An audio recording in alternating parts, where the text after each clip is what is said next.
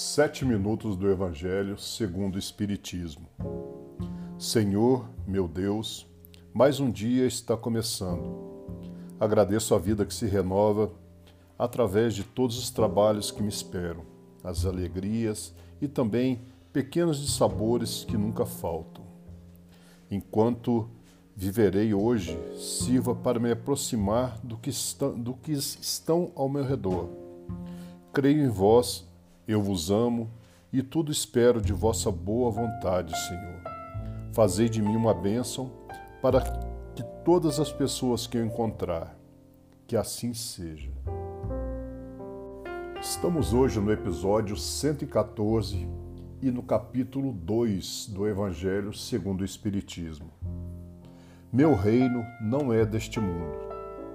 Pilatos, tornando a entrar, pois, no palácio, e tendo feito vir, Jesus lhe disse: Sois o rei dos judeus? Jesus lhe respondeu: Meu reino não é deste mundo. Se meu reino fosse deste mundo, minhas gentes teriam combatido para me impedir de cair nas mãos dos judeus. Mas meu reino não é aqui. Pilatos então lhe disse: Sois, pois, rei? Jesus lhe replicou: Vós o dissestes: Eu sou o Rei, e não nasci e nem vim a este mundo senão para testemunhar a verdade. Qualquer que pertença à verdade, escuta minha voz. São João, capítulo 18, versículos de 33, 36 e 37. A vida futura. Por estas palavras, Jesus designa claramente a vida futura, que ele apresenta em todas as circunstâncias, como o termo para onde tende a humanidade e como sendo o objeto das principais preocupações do homem sobre a terra. Todas as suas máximas se dirigem a esse grande princípio. Sem a vida futura, com efeito, a maior parte dos seus preceitos de moral não teria nenhuma razão de ser. Por isso, aqueles que não creem na vida futura, imaginando que ele não fala senão da vida presente, não os compreendem ou os acham pueris. Esse dogma pode, pois, ser considerado como o ponto principal e central do ensinamento do Cristo. Por isso, está colocado como um dos primeiros nesta obra porque deve ser o alvo de todos os homens. Só ele pode justificar as anomalias da vida terrestre e concordar com a justiça de Deus. Os judeus não tinham senão ideias muito incertas quanto à vida futura. Acreditavam nos anjos, que consideravam como seres privilegiados da criação, mas não sabiam que os homens pudessem vir a ser um dia anjos e partilhar sua felicidade. Segundo eles, a observação das leis de Deus era recompensada pelos bens da terra, pela supremacia da sua nação, pelas vitórias sobre seus inimigos. As calamidades públicas e as derrotas eram o castigo de sua desobediência.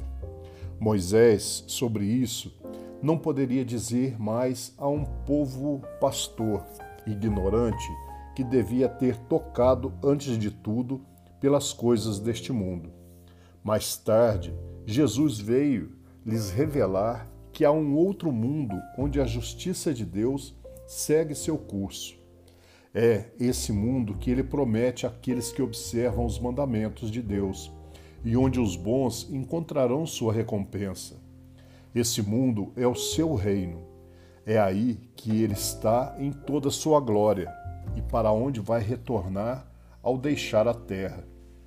Entretanto, Jesus, conformando seu ensinamento ao estado das, dos homens de sua época, não acreditou dever lhes dar uma luz completa, que os teria ofuscado sem esclarecê-los, porque não o teriam compreendido.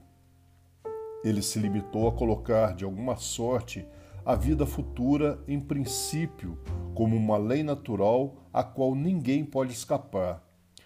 Todo cristão crê, pois, forçosamente na vida futura, mas a ideia de que muitos fazem dela é vaga, incompleta e por isso mesmo falsa em vários pontos.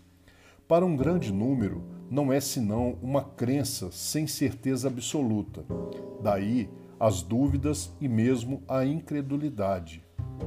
O Espiritismo veio completar, neste ponto, como em muitos outros, o ensinamento do Cristo, quando os homens estavam amadurecidos para compreenderem a verdade.